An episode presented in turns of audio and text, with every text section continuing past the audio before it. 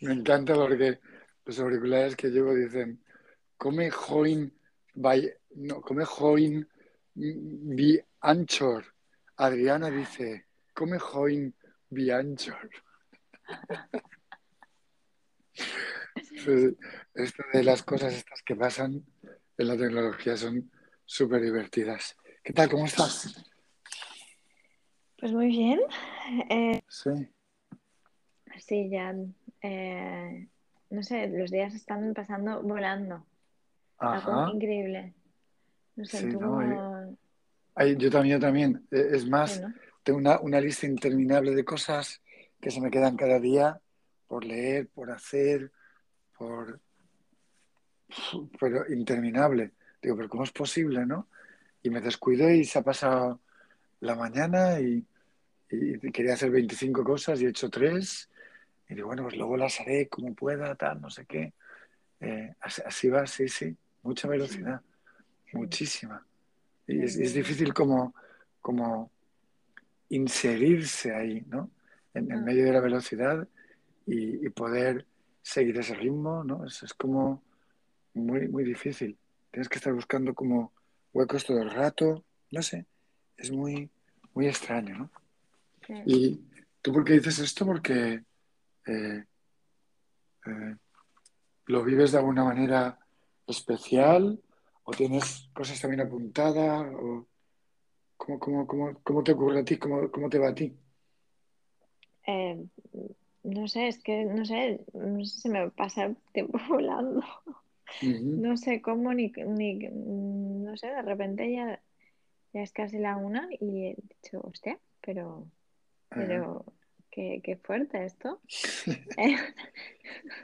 Em, pero no, nada, sí, hay muchas cosas que hacer y, y em, que me gustaría mm, hacer y, también, ah, no sé, pasan muchas cosas y, y no sé, es como mucha, mucha actividad y, al mismo tiempo mm, no, no, no, se llega a muchas cosas tampoco, pero es como, no sé, ni mal ni bien, ¿sabes? Es que simplemente como que me doy cuenta de, wow, ya, ya, ya, ya es la una, joder. Em, vale. ¿Tiramos para allá? ¿Vamos para allá? Sí, sí, sí, vamos, vamos. Hoy, hoy me toca empezar a mí. Sí. Me toca empezar a mí. Vale, voy allá. Este, este poema que es muy cortito, mm. em, lo tuve en la cabeza el otro día antes de empezar la sesión. Sí. La, sesión de, podcast del domingo pasado. Sí. Y como tú no tenías este libro, pues se ve que no tenía que ser. Mm. El de Baila la Luna. Sí. Y Hoy lo tengo claro que quería empezar con ese poema, aunque no sé si hoy era el día, era el otro día, pero vamos, si no lo tenías tú, tendría que ser este día. Es muy cortito. Vale. Y dice, ah, está, está al principio del libro. Y es muy interesante porque hoy he mirado todo el libro, he llegado al final y digo, no está, pero yo sé que está en este libro. Y de repente he vuelto a abrir y me he dado cuenta que está en, digamos que, por decirlo así, en la primera página. Y se me mm. había escurrido, ¿no? Se me había ido. Porque este, este poema es como que da, da pie a todo el libro.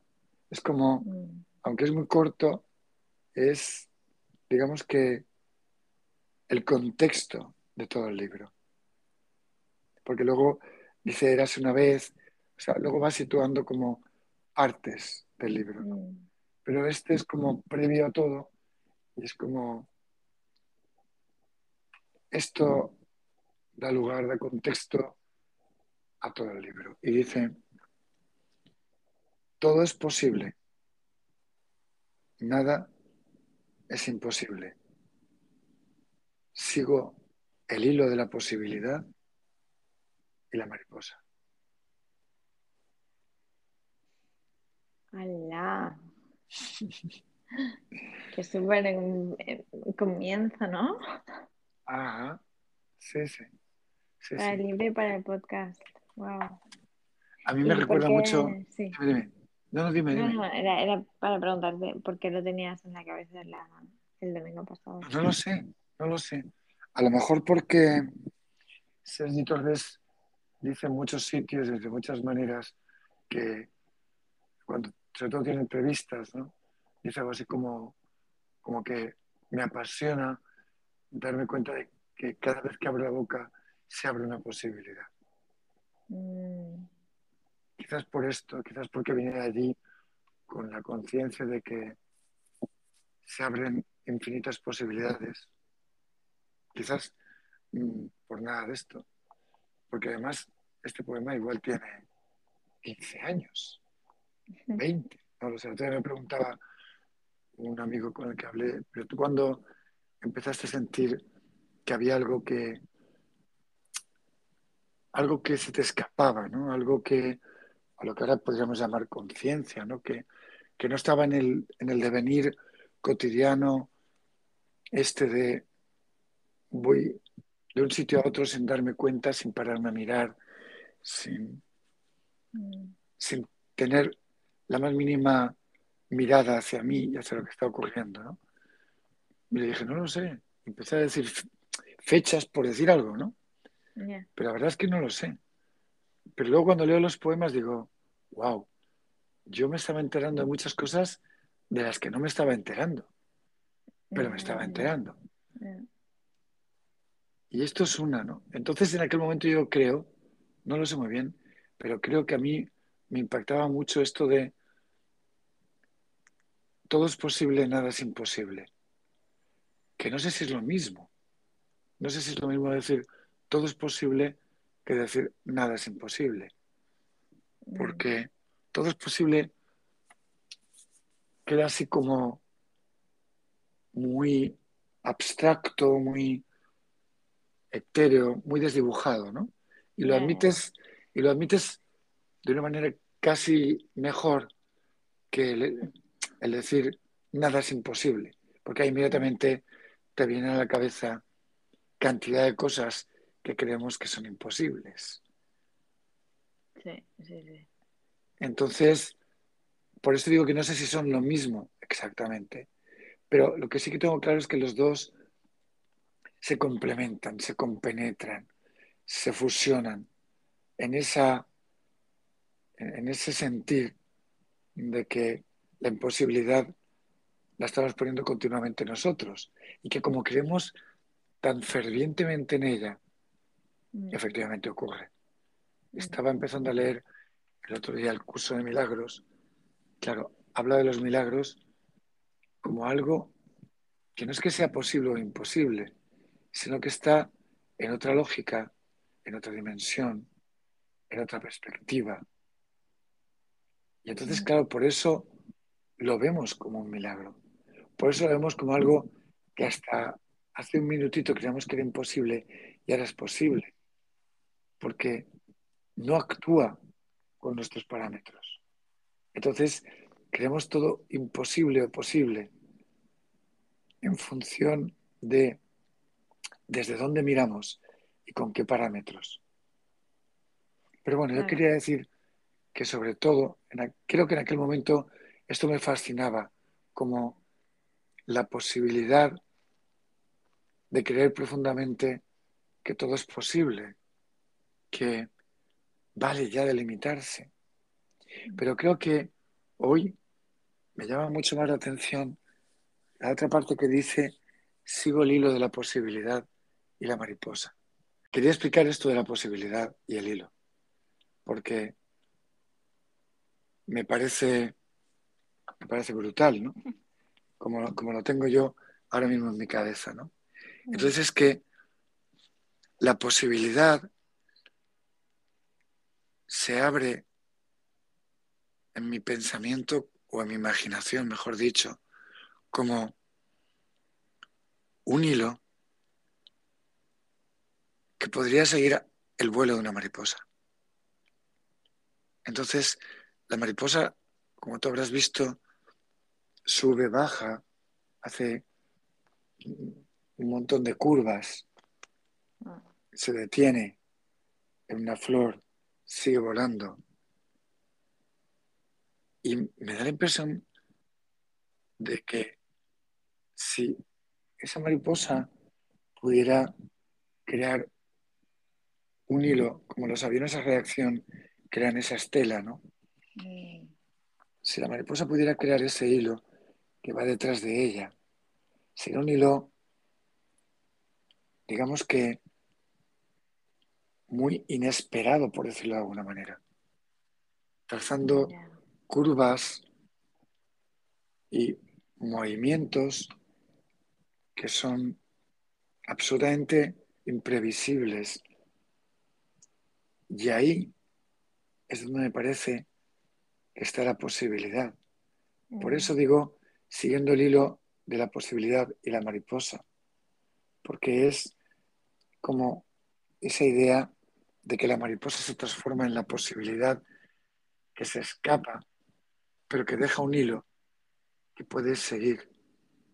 Porque esa posibilidad está como oculta entre la espesura de todo lo que nos parece imposible. Todo lo que nos parece que, y cuando digo imposible ahí quiero decir no cosas imposibles como que ahora tenga 20 años menos, sino quiero decir imposible como puedo dejar mi trabajo, por ejemplo. No, esto es imposible, porque ahora, claro, eh, el dinero viene. No, no, es posible. Lo único que pasa es que yo quiero creerme que es imposible, lo cual no quiere decir que porque sea posible lo tenga que hacer inmediatamente, o ya, Ujú. o simplemente hacerlo. Pero nos situamos en es imposible y desde ahí creemos que estamos a salvo de la responsabilidad de decidir si actuamos o no. Si yo digo, "Ah, es imposible dejar mi trabajo, me evito la responsabilidad de decidir si quiero o no quiero seguir en ese trabajo. Allí, en el retiro con Sergi, hubo una mujer que le estuvo hablando de su hipoteca y Sergi le dijo, mira, puedes poner las, las manos, bueno, una mano, en forma de eh, ese gesto que hacemos cuando hacemos esto, ¿no? Cuando hacemos este sonido de clicar, por decirlo de alguna manera. Eh, y dices, y en este gesto, ¿De qué? ¿De cómo? como de clicar, ¿no? Como de, es que me sale ahora la palabra clicar, pero no es clicar, es como chascar, chascar eh, eh, los dedos Ah, para que hagas esto, este gesto, este movimiento, este sonido que implica ya está, ¿no? Entonces él le decía, puedes poner los dedos en esa posición y saber que cuando hagas esto, tu hipoteca, si tú quieres, ha desaparecido. Tienes todo el poder para acabar con esa hipoteca. Y la mujer todo el rato era, no, no puedo, porque claro, porque esta hipoteca, porque no puedo, porque la hipoteca. Y al final, después de un rato que él estuvo como haciendo preguntas, llegó un momento en que la mujer tuvo que admitir que no quería dejar la hipoteca, aunque la estaba matando, pero no quería.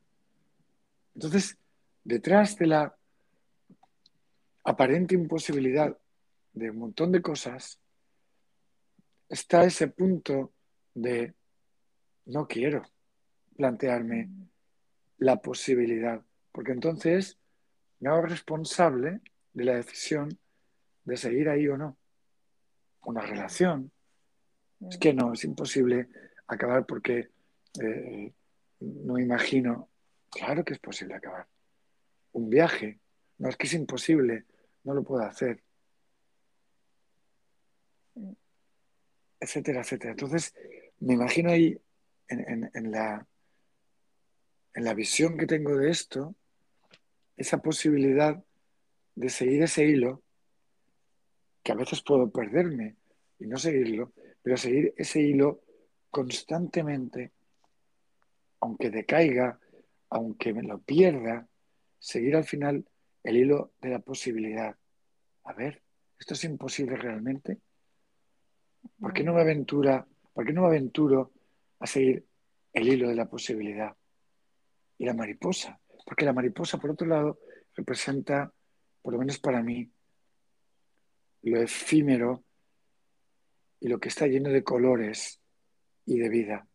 Representa un poco primavera, flores, colores, prados llenos de más colores, más vida, más primavera, más vida, más polinización, más fecundación, que genera más vida y más vida.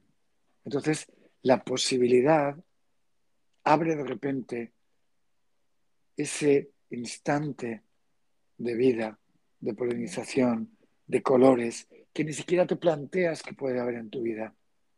Entonces me parece una imagen preciosa, la imagen de la posibilidad que también está en lo que estoy viviendo que no me gusta, en lo que estoy viviendo que me parece oscuro, o me parece cerrado, o me parece limitado, o me parece que menudo papelón el que estoy viviendo ahora.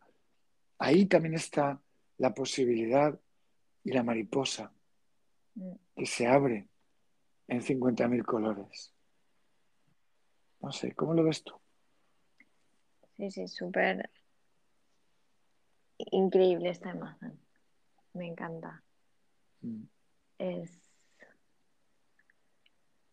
es muy potente y lo único que iba a añadir a lo que tú, lo que tú asocias a la mariposa es belleza. Mm. qué barbaridad. Entonces tiene sentido cuando alguna gente dice, como Franco Staseski, ¿no? que en el momento de estar a punto de morir, si contactas con lo desconocido, con la posibilidad que se abre ante lo desconocido y te dejas llevar ahí, dice, es un momento de una belleza extraordinaria. Mm. Igual que si puedes en un momento de turbulencia máxima, en un momento de agotamiento, en un momento de convicción de que no hay posibilidades, de que lo que se me está viniendo encima es insoportable. Si ahí en ese momento puedes abrir un espacio en tu mente para poderte enganchar al hilo de la posibilidad o simplemente poderlo intuir para poder de alguna manera seguirlo. Ahí hay una explosión de color y de belleza. Mm. Porque ese momento tiene dentro de sí la posibilidad de vivirlo de otra forma.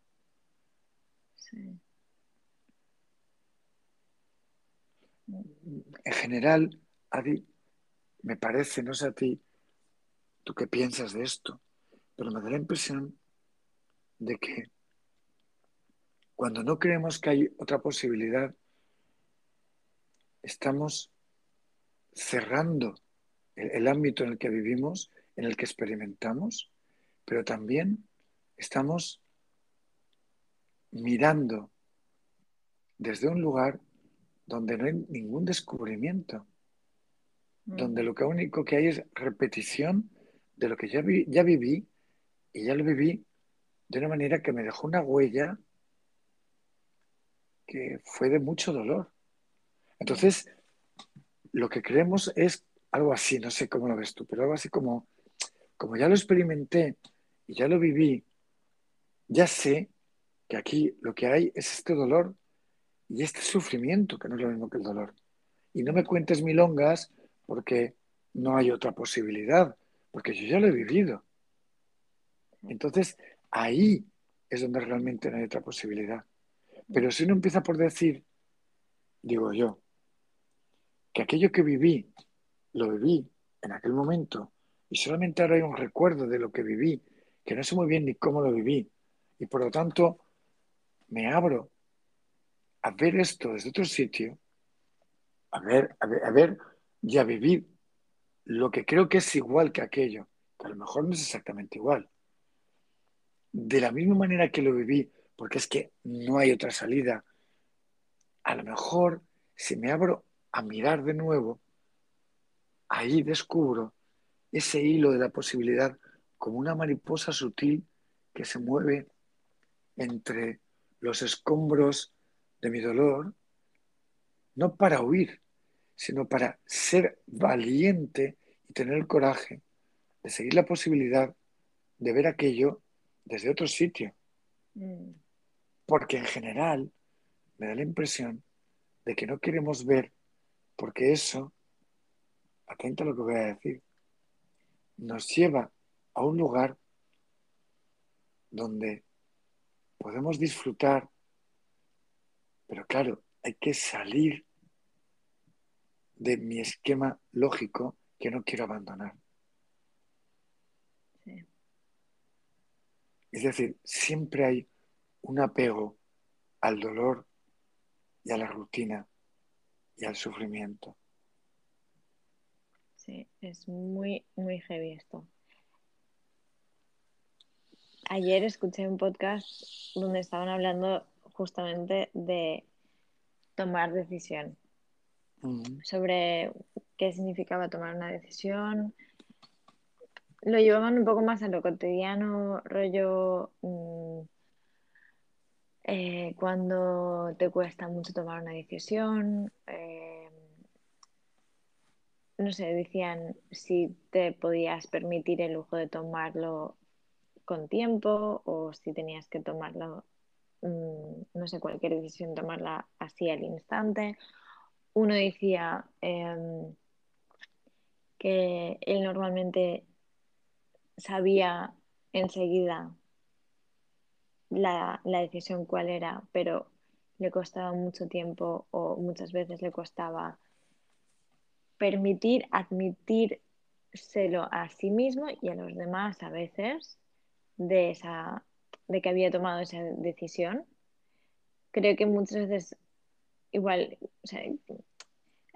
mm, me siento bastante reconocida ahí de, igual muchas veces sabemos inconscientemente la decisión que hemos tomado, pero cuesta mucho mm, reconocer esa decisión y ser conscientes de, que habíamos tomado esa decisión. No sé, que constantemente estamos tomando decisiones de no mirar, por ejemplo, o de eh, estar apegados a, esa, eh, a ese sufrimiento, a ese dolor, a esa no posibilidad. No al final también es, es una decisión de, em, de estar ahí, ¿no? Y, y el, el tomar conciencia y, mm, conscientemente decidir mm, estoy en esto o estoy en lo otro y podría estar en lo otro, pero decido ahora mismo estar aquí. Em, y tomar esas, esas decisiones con, más conciencia. Em, no sé, eh, ayer me, impactó bastante escuchándolo. Es que yo diría, Adi, sí. perdón, ¿te puedo cortar? Sí, sí, sí, sí. Yo, diría que hay como dos tipos de decisiones. Ah. Bueno, puede haber más, pero estoy hablando como, así como a bote pronto y a través de lo que tú dices, ¿no? Mm. que las decisiones un poco mecánicas, muchas veces automáticas, que vamos tomando en el día a día, y las decisiones que digamos que pensamos que son del estilo de voy a tomar una decisión y sobre todo estas que son, tengo que tomar una decisión. Por ejemplo, eh, al respecto de, le digo algo a una persona que me gusta o no, por ejemplo. Y, se ponen a esas las decisiones constantes que vamos tomando, en las que, por ejemplo, a esa persona ya le estás diciendo un montón de cosas sin darte cuenta.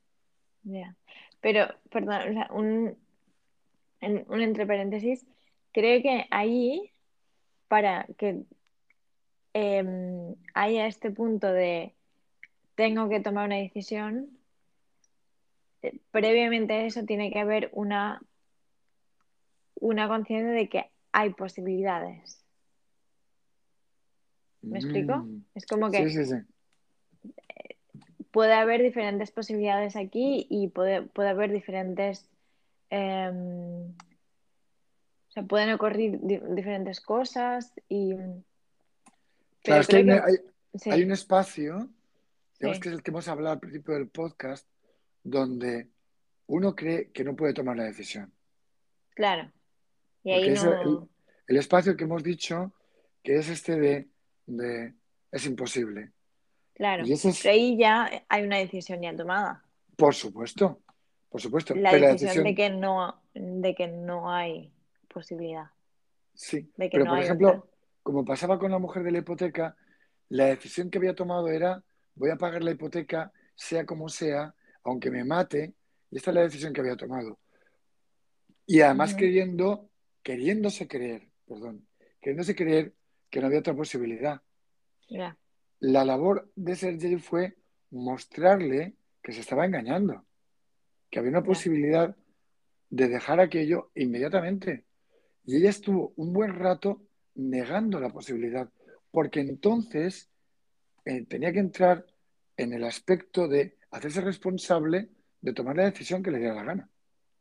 ya. O sea, que ese sería un primer ámbito donde realmente la labor de uno es como desenmascarar esa idea que yo me he creado para desresponsabilizarme de no hay posibilidad a quien toma decisiones. Pero luego, si bajamos a otro ámbito o nos vamos hacia otro ámbito, ahí estamos en las decisiones automáticas y las decisiones que creo que tienen que ser, tomo una decisión. Pero yo te estaba diciendo de, si tú, por ejemplo, una persona que te gusta, te planteas que le tienes que decir algo. Sí, Hay un montón de decisiones automáticas que ya le han transmitido algo, pero tú esas como que las obvias. Y socialmente como que las obviamos, ¿no? Parece que hasta que no mostremos verbalmente algo, no existe. Igual que hay un punto muy chulo en, en la relación con, eh, con una persona en la que le puedes decir algo, por ejemplo, me gustas, y ahí se abre otro estatus, pero que en realidad como que no pasa nada hasta que no te besas. Y ahí hay como otro estatus. Y mm, luego ahí de repente hay otro estatus cuando te acuestas con esa persona. Entonces va habiendo como una escalera, que la vivimos muchas veces como una escalera de angustia y de compromiso y de, de sazón en la medida en que vas diciendo eh, cosas y vas haciendo cosas con la otra persona que ya te llevan a un punto donde, ah, aquí ya somos pareja. Y ahí ya ni siquiera hay que hablarlo, ya somos pareja. Y de repente estás como atrapado. Entonces, esa, esa escalera te angustia tanto que uno como que intenta eh, evitar tomar decisiones mínimas porque cree que lo comprometen a una decisión posterior. ya, Si digo que me gusta y lo digo, el siguiente paso es besarme o, o tener, digamos que cierto acercamiento corporal. Si me acerco corporalmente, en algún momento habrá que acostarse. Si me acuesto, socorro, aquí hay algo que o bien estamos comprometidos ya, o bien tengo que explicar que no, que no hay compromiso, que yo no quiero esto, que yo lo que quiero es algo más light o algo que no, no, no, no, no. Entonces aquí viene otra situación en la que vivimos con estas angustias continuas porque creemos que las decisiones además son irrenunciables, que yo no puedo desdecirme de la decisión que he tomado. O yo no puedo decir, pues mira, quería esto, pero ahora creo lo otro. O ahora esto, pensaba que iba hacia allá, pero me doy cuenta de que voy hacia, hacia allá. Por ejemplo, claro, imagínate, imagínate que estás empezando una relación y tienes dudas, pero ya has dado pasos. Y de repente aparece otra persona que te hace que, wow, me... Te eh, descoloca me- por completo. Sí, me mareo. Porque no tengo Mm. claro si la nueva que ha entrado me, me- me- gusta más o no. Claro, Simplemente estaba a gusto, ¿no? Pero Mm, esto no, puede existir. Esto no podemos vivirlo. Y además Ya. ya he dicho a la otra que me gusta. Con lo cual, ya, ya. vaya tela, ¿no?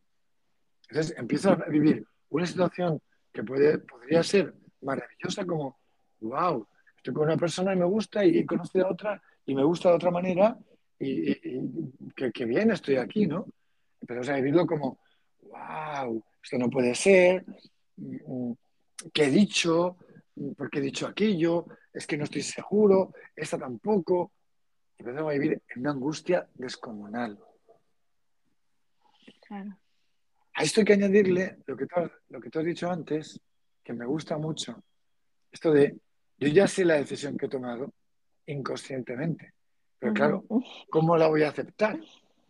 Claro. Si la decisión que he tomado me incomoda, me molesta, no Mm. está vista socialmente como correcta. Sí, sí. Entonces, no, no, esto no. O la vivo como algo que me, me haría disfrutar mucho, pero no, hombre, no. Cuando yo leí el libro de León el Africano y luego Mm, lo puse en, en el último libro que escribí, la- la- el impacto que me produjo eh, en medio de, de- de- de este, de esta novela, Mm. que se lee muy fácilmente y está contextualizada en Granada en el momento en que las huestes de los reyes católicos conquistan Granada y eh, una familia allí, que es la del protagonista, tiene que huir. Y su padre vive una situación, digamos que muy, podríamos decir, equilibrada, porque él allí está con su mujer, con su familia, y convive con la esclava cristiana que tiene, de la cual está profundamente enamorado. Mm, Entonces, cuando conquistan Granada, liberan a la esclava cristiana y ellos se tienen que ir a Marruecos. Entonces, hay un momento en que no recuerdo muy bien si es que la esclava ya libre vuelve a estar con él o si él ya en Marruecos decide que viene a buscar a la esclava, que ya no es esclava, o si de alguna manera la llama y ella decide ir a Marruecos. Algo así hay. mm. Pero el caso concreto es que él decide que abandona a su familia y se va con la esclava cristiana. Entonces, el hijo, que es el que está escribiendo el libro, lo vive mal. Y además, Mm. luego sucede que él, de alguna manera, el padre, perdón, de alguna manera, acaba en una situación muy, mm, digamos, incómoda, por decirlo de alguna manera. ¿no? Mm. Entonces, él lo ve a su padre yendo por tabernas, bebiendo. Entonces, al cabo de muchas páginas, que se supone que es al cabo de mucho tiempo, él le está escribiendo el libro a su hijo. Ya le dice a su hijo, me ha costado mucho tiempo, incluso tener canas, para darme cuenta de que toda persona tiene derecho a seguir la llamada de la felicidad, sea como sea y de la manera que sea. Y mi padre, ahora puedo ver que tuvo el coraje de seguir aquella llamada, sea cual sea el resultado de esa llamada. Y le dice, yo también he seguido muchas veces la llamada de la felicidad y del amor. Ojalá tú tengas el coraje de seguirla, como hizo mi padre y como he hecho yo en muchas ocasiones para perderme en ella. Me impactó tanto, porque yo, Es que emociona un huevo esto. Joder. yo, yo hubiera sido incapaz de hacerlo. Porque, por ejemplo, no sé, como hubiera seguido la llamada de la felicidad, por ejemplo, de alguna manera, de alguna manera, desentendiéndome de ti, aunque hubiera sido de una manera sutil o pequeña, no, lo veía posible. Y cuando leí este libro dije, hay otra forma de mirar. No quiere decir que abandones a tus hijos, ni de casualidad, pero sí que es importante que uno pueda ser consciente de que hay llamadas en las que uno está decidiendo y puede decidir no vivir esa posibilidad. Y no pasa nada, pero tiene que ser consciente que la está viviendo. Tiene que ser consciente que está rechazando esa posibilidad y no es que sea imposible, es que ha tomado una decisión, que la madre bien y respetable, pero ha tomado una decisión. Entonces, creo que en ese, en ese espacio en el que uno cree que es imposible, se da esta situación de que no quiero admitir que ya he tomado una decisión porque o bien no me gusta o porque o bien no es correcta o porque o bien me lleva a un abismo que no quiero vivir. Y aquí la conciencia tiene un papel fundamental, porque la conciencia ayuda a desvelar qué hay ahí, aunque te duela. Que será un poco mi trabajo, ¿no? Sea un poco ayudar a desvelar al otro que haya una decisión tomada que en cualquier momento puede ser claudicada, puede ser eliminada, puede ser desactivada, puede ser transformada, cambiada, si tú de verdad quieres. Pero para eso te tienes que hacer consciente de que puedo y de que no quiero porque me lleva a un sitio que no es confortable.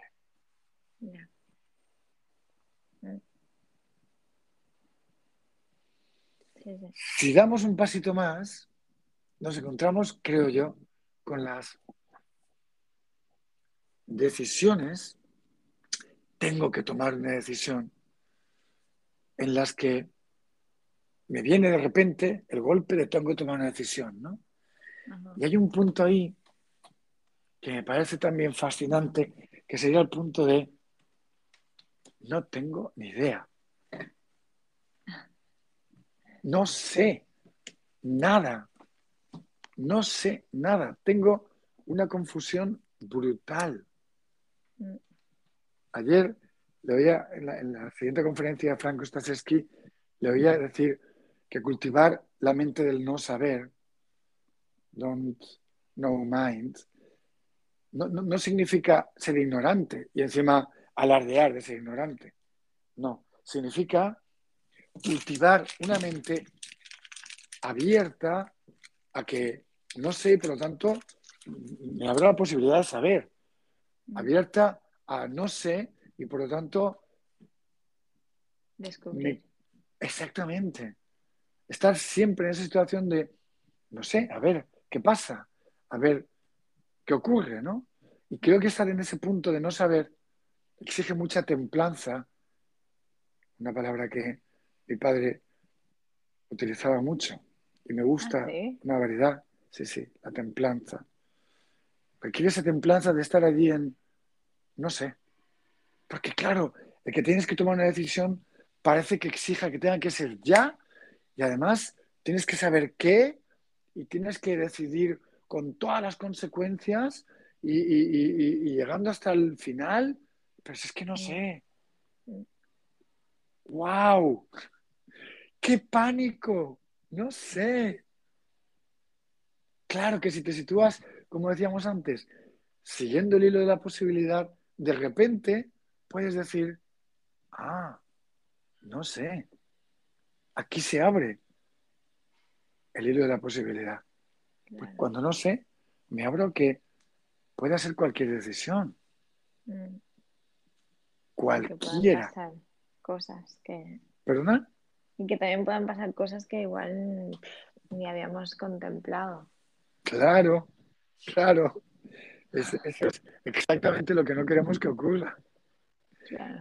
que se abra aquello a posibilidades que realmente ni siquiera he contemplado que puedan pasar. Porque, ¿cómo va a pasar algo que no esté bajo mi control? Mm. ¿Cómo va a pasar algo que yo no domine, que no controle? Y es muy interesante porque en el podcast de ayer también que estaba escuchando sobre la decisión, em, uno de ellos fue a, no sé ni cómo llamarlo, pero como a un mm, entrar en contacto con caballos. Porque el, el, chico del podcast está en alemán, por eso tampoco no, no voy a... No, no, creo que haya mucha gente eh, que lo pueda escuchar aquí, pero em, el, el, entrevistador que, tenía, bueno, se tener miedo a los, a los caballos, mm. fue a un, bueno, a, un, a una granja donde te, como te ponían en contacto con, los caballos.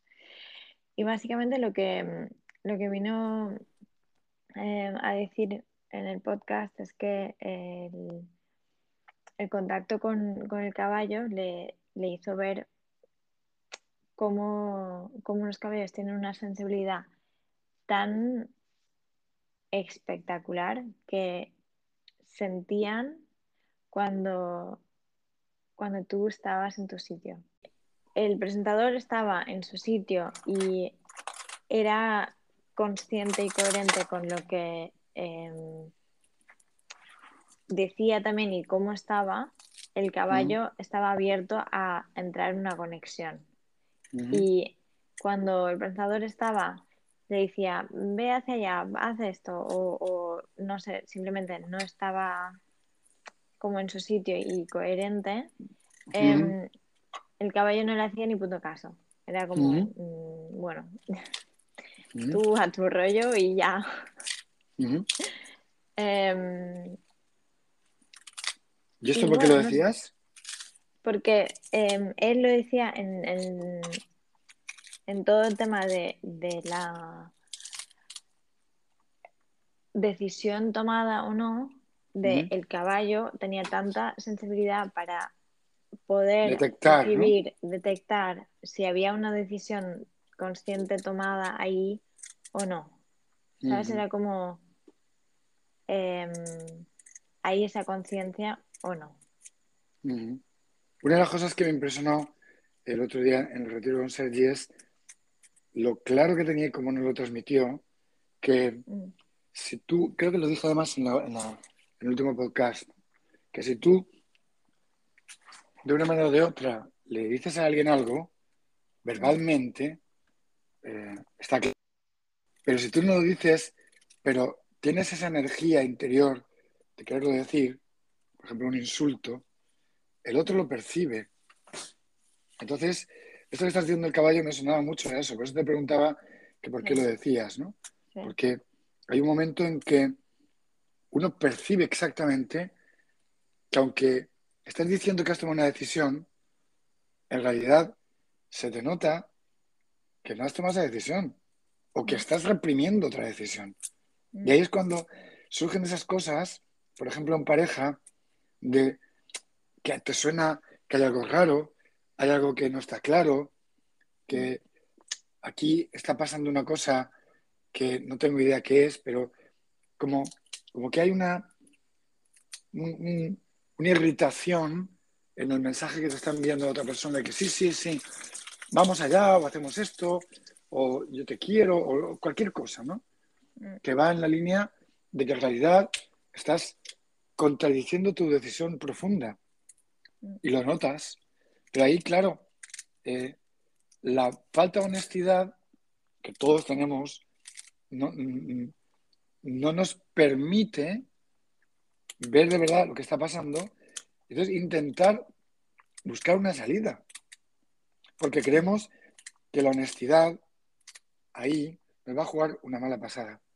Creemos que la honestidad nos va a hacer que las cosas vayan mal, que se enfade, que cualquier cosa, ¿no? Entonces, preferimos ser deshonestos primero con nosotros mismos, ¿eh?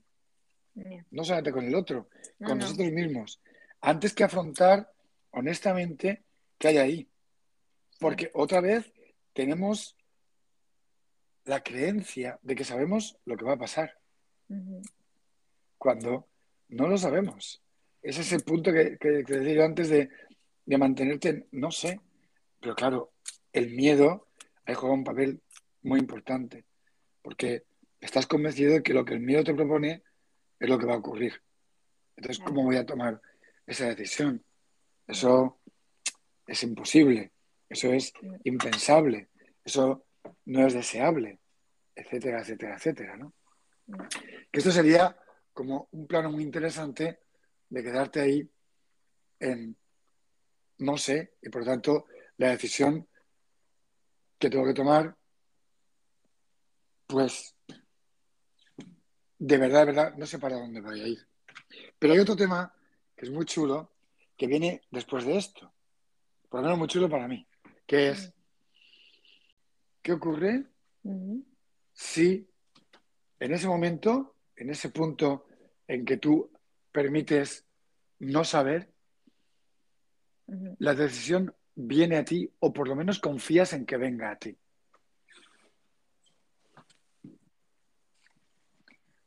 O sea que si tú confías, o sea, ¿qué ocurre si tú confías que va a venir? En que la decisión va a venir de fuera de ti porque Ah. tú no sabes de verdad o qué ocurre si la decisión, instalado como estás en esa situación, si la decisión efectivamente viene de fuera de ti. Y de repente te encuentras con que yo tengo ni idea, pero hay como una claridad evidente en que tiene que ser esto. Mm, Son dos como dos situaciones diferentes, ¿eh? Una sería qué ocurre cuando acep- acepto y admito que no sé y me sitúo en esa posición y digo, bueno, ya llegará la decisión, la veré clara. Porque en realidad estás diciendo ahí algo así como, no la estoy tomando yo, estoy permitiendo que llegue a mí. Mm. Y entonces, ¿qué ocurre cuando te instalas ahí? Será la primera pregunta.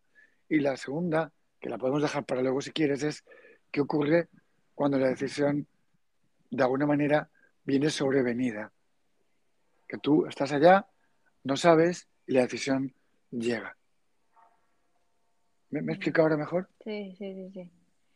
Vale, son dos preguntas, ¿eh? Sí. Creo que no, no tengo, no tengo ninguna respuesta a esto. Creo que lo he vivido algunas veces y, y es una pasada, porque Es una pasada que poderte quedar en el punto en que dices, cosas. no sé, no sé, y ya me vendrá la decisión de alguna manera, o la segunda de me ha venido la decisión y qué hago con ella. mm. Vale. em, creo que las dos cosas me han pasado. Em, sobre todo, o sea, la primera de mm, me vendrá, ahora mismo no lo sé. Yo creo que es algo que es un poco permitir sentirlo y un poco permitir darle espacio a, a que llegue y también a que conectes con eso.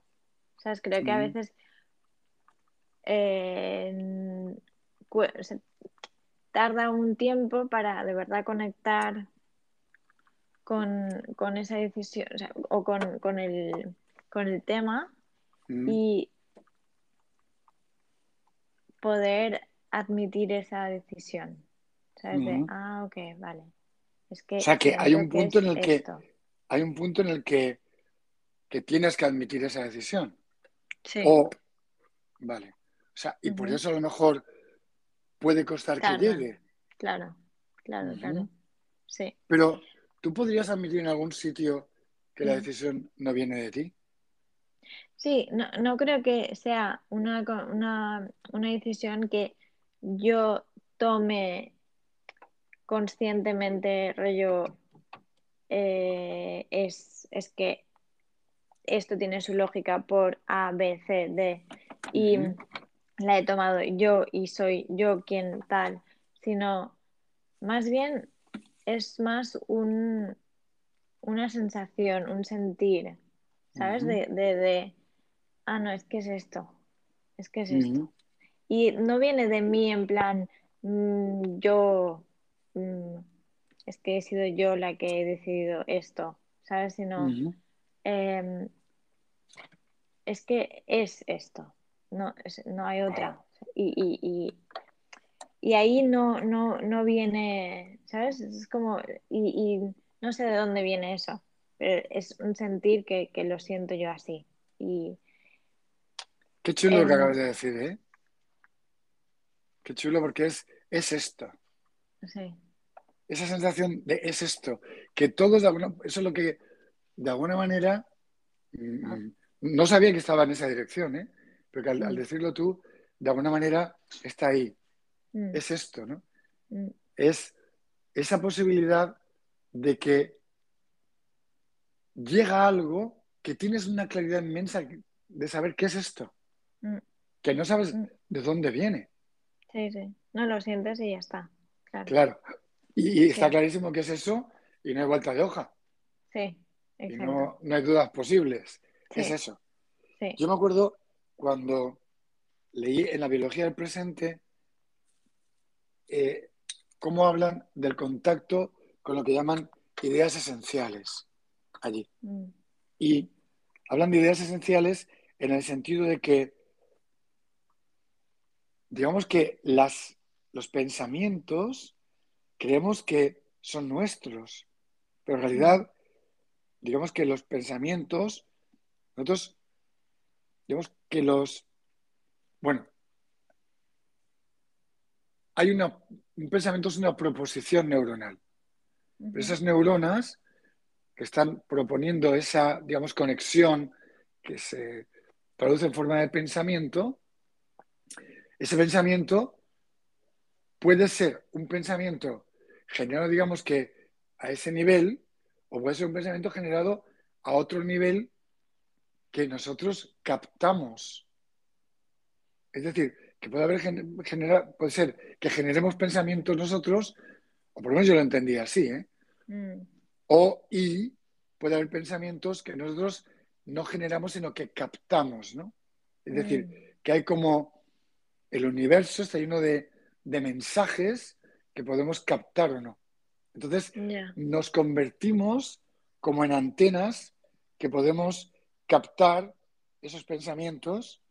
Y David Rosal, que es el neurobiólogo del que habla varias veces, creo que dice algo así como que gente como, además da una serie de pautas de cómo van ocurriendo, cómo hay un punto, cómo van ocurriendo en el sentido de cómo van viniendo.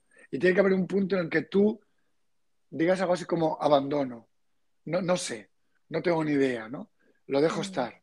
Entonces, digamos que tu inconsciente va elaborando hasta que de alguna manera se abre completamente a conectar con, digamos, la conciencia universal, por decirlo de alguna manera, que de alguna forma está proveyendo de estas ideas esenciales que tú puedes captar o no.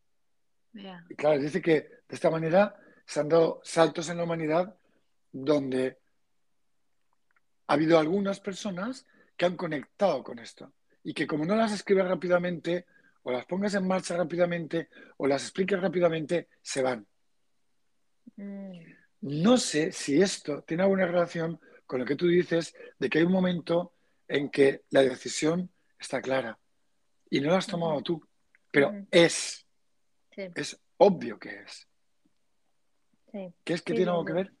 Sí, sí, sí, podría, seguro. Mm. Vale. Cuando tomas esa decisión desde esa perspectiva de es, ¿qué pasa con lo que creemos habitualmente que son las consecuencias? Ah, todo Ah, me encanta que has hecho esto. Ah, claro, ah, ah. No, pero creo que es mucho más, más. Es como, vale, claro que sí, no hay vuelta de ojo. ¿Sabes? Vuelta de hoja. Es como. No hay otra posibilidad que esa en ese momento. ¿Y qué pasa? Voy a preguntarte, ¿y qué pasa con lo que habitualmente vemos como consecuencias? Pues es esto. Es esto y, No, no, no sé si tiene mucho sentido luego verlo como esto son las consecuencias. Pero cuando tomamos una decisión, ah. normalmente pensamos, valoramos, nos quedamos en la idea de, oye, ¿qué consecuencias va a tener esto? A ver si por ejemplo, que hablábamos antes, ¿no? Mm. Le digo algo a una persona que me gusta y de repente pienso, wow, no sé si decírselo porque ¿qué consecuencias va a tener esto? Aquí, en cambio, ¿qué ocurre con las consecuencias? Es que lo, vives, creo, de otra manera, porque no... Si, está, si lo he sentido, que es esto, todo lo que viene después no, no tiene ningún, ningún poder para ser cuestionado. ¿Sabes? Porque es como. Mm, es que tenía que ser eso. Vale. Entonces, lo que me quieres decir es te pregunto, ¿eh? porque no lo sé. Lo que me quieres decir es que las consecuencias ya no importan. Sí. Bueno, no sé, es que es como simplemente serán. Es que, y, además, ah, ya cuando llegue eso ya se verá qué otra vez, pero es como. Y ahí otra vez se abren otras posibilidades y hay otra vez otras decisiones y otra vez. es como. Pero ahora mismo esto es. Y de ahí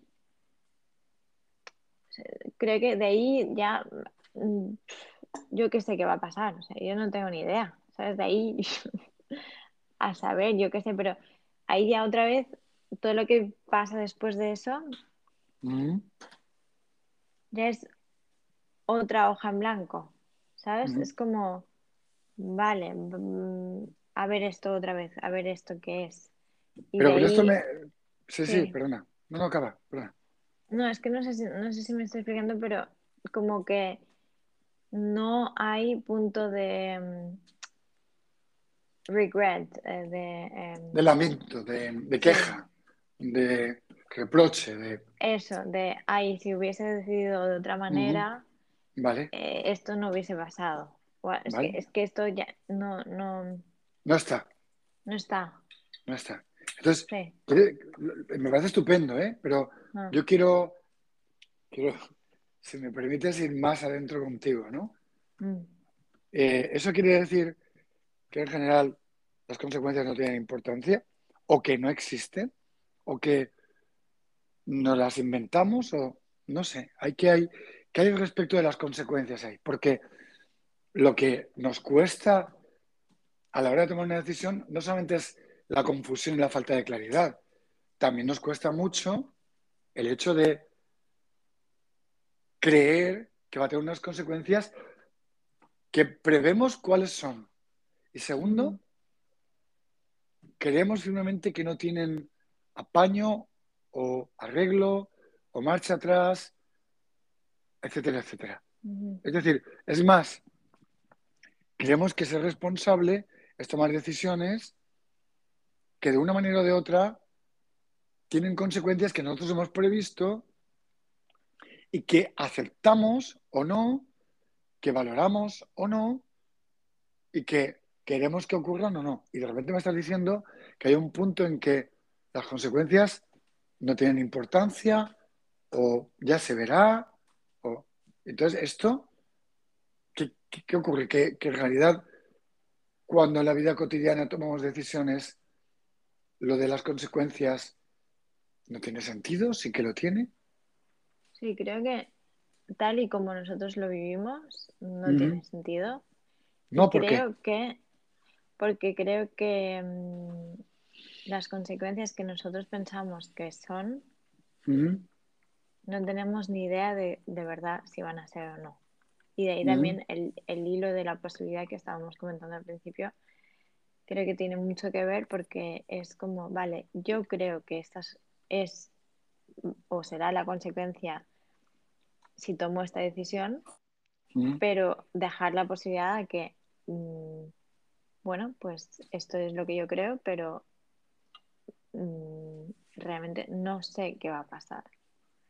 Pero te das cuenta que hay ahí como una especie de atasco que solamente cuando, digo yo, ¿eh? no mm, sé, a ver cómo, cómo lo ves tú, pero me parece que hay como un atasco porque solo cuando algo viene de una manera que es tan obvio que es así, y que entonces de repente es así y no hay otra, mm, porque es así, no porque no hay otras posibilidades, sino no, no, porque la decisión es así. Y no hay, no hay, no hay otra decisión que tomar, sino que es esta porque esta es la que encaja perfectamente con el momento en el que yo estoy viviendo.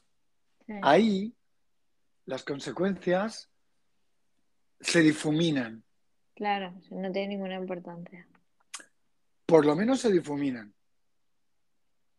por lo menos se difuminan, porque si van a tener importancia o no, de repente es como que, ¿qué quieres que le haga, no? Es que, es que no hay otra. No hay otra porque no, no, no encaja otra pieza, no encaja otra decisión. Pero, y además, sí, ah, dime, dime. No, no, no, dime, que dime. además eso se puede hacer luego en cada momento de nuevo. O sea, ese, ese decidir, o sea, ese momento, como que las consecuencias, creo que mentalmente lo tenemos como muy claro, pero igual no tiene ningún sentido. Porque, ¿sabes? Si, si se ve como todo, como lo dijimos en otro podcast también, de que todos son momentos puntuales, en cada momento puedes tomar una decisión, en cada momento puedes eh, sentir eso. Mm, eso también implica que son consecuencias se pueden deshacer, hacer. Sabes que se- no hay esto de un camino rígido y es esto y nunca va, como que no hay vuelta atrás o no hay otras soluciones o no, ¿sabes? Como que se, Sobre todo, Adi, creo que, creo, ¿eh? No sé, sí, pero creo que de alguna manera las consecuencias van unidas a la idea del tiempo lineal, ¿no? Y a la idea de esto conlleva necesariamente aquello. exacto, sí. Y ahí, ahí, si tú, como has dicho ahora, rompes la idea del tiempo, de repente la idea de la consecuencia flojea, ¿no? Aunque en el mundo en que vivimos nos cuesta tantísimo, bueno, que, que resulta que en momentos ni, ni- ni te lo, ni lo puedes concebir, que la respuesta o la decisión viva desligada de la consecuencia. claro.